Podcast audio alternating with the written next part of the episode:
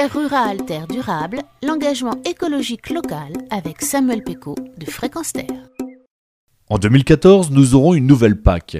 La politique agricole commune encouragera-t-elle davantage une agriculture respectueuse de l'environnement? C'est ce que nous avons demandé à Jean-François Hulot, qui dirige l'unité de l'agriculture biologique à la Commission européenne. Avant toute chose, Jean-François Hulot, en quelques chiffres, en Europe, fin 2011, ça représente quoi l'agriculture biologique? L'agriculture biologique euh, en Europe à l'heure actuelle, ça représente presque 5% de la, surface euh, agricole cultivée dans les 27 États membres.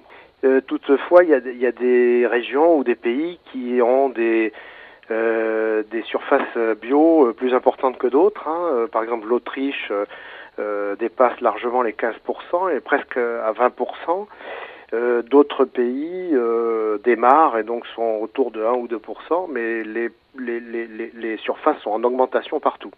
Alors Monsieur Kiolios, le commissaire européen à l'agriculture, vient de présenter ses propositions pour la future PAC 2014-2020. Est-ce qu'on s'oriente vers de réelles avancées environnementales? Ah oui, tout à fait.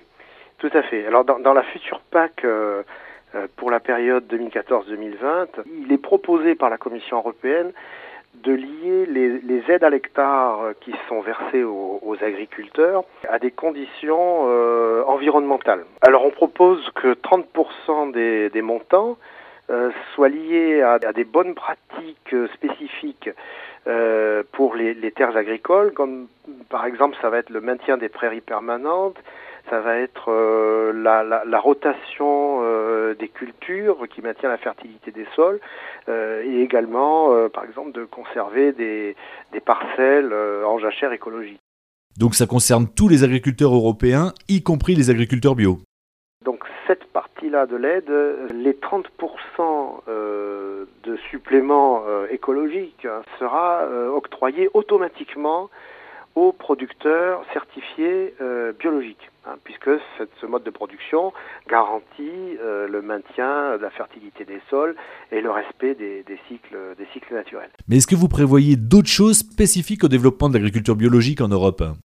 Dans le deuxième pilier, c'est ce que nous appelons le, développement rural, hein, pour l'agriculture biologique, il est prévu euh, des, aides pour la conversion euh, des agriculteurs, donc ceux qui souhaitent se lancer dans l'agriculture biologique. Et puis, euh, il peut y avoir aussi des aides environnementales, donc pour le maintien dans l'agriculture biologique, qui permet de rémunérer en quelque sorte le bien public apporté par le mode de production biologique. Parmi les autres propositions, à noter également un plafonnement des aides par exploitation afin d'éviter la situation actuelle où 25% d'entre elles touchent 75% des aides. Tout ça semble donc aller dans le bon sens, restent deux grandes inconnues. La première, c'est qu'il ne s'agit encore que de propositions de la Commission européenne. La PAC restera-t-elle aussi verte après les négociations qui s'engagent entre les 27 États membres et le Parlement européen? C'est pas si sûr. Et la seconde, probablement plus importante encore, dans le contexte économique actuel, continuera-t-on après 2013 à consacrer près de 40% du budget européen à l'agriculture?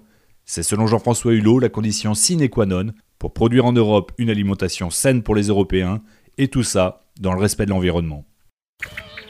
Retrouvez cette chronique sur notre site fréquenceterre.com à la rubrique Terre rurale, Terre durable.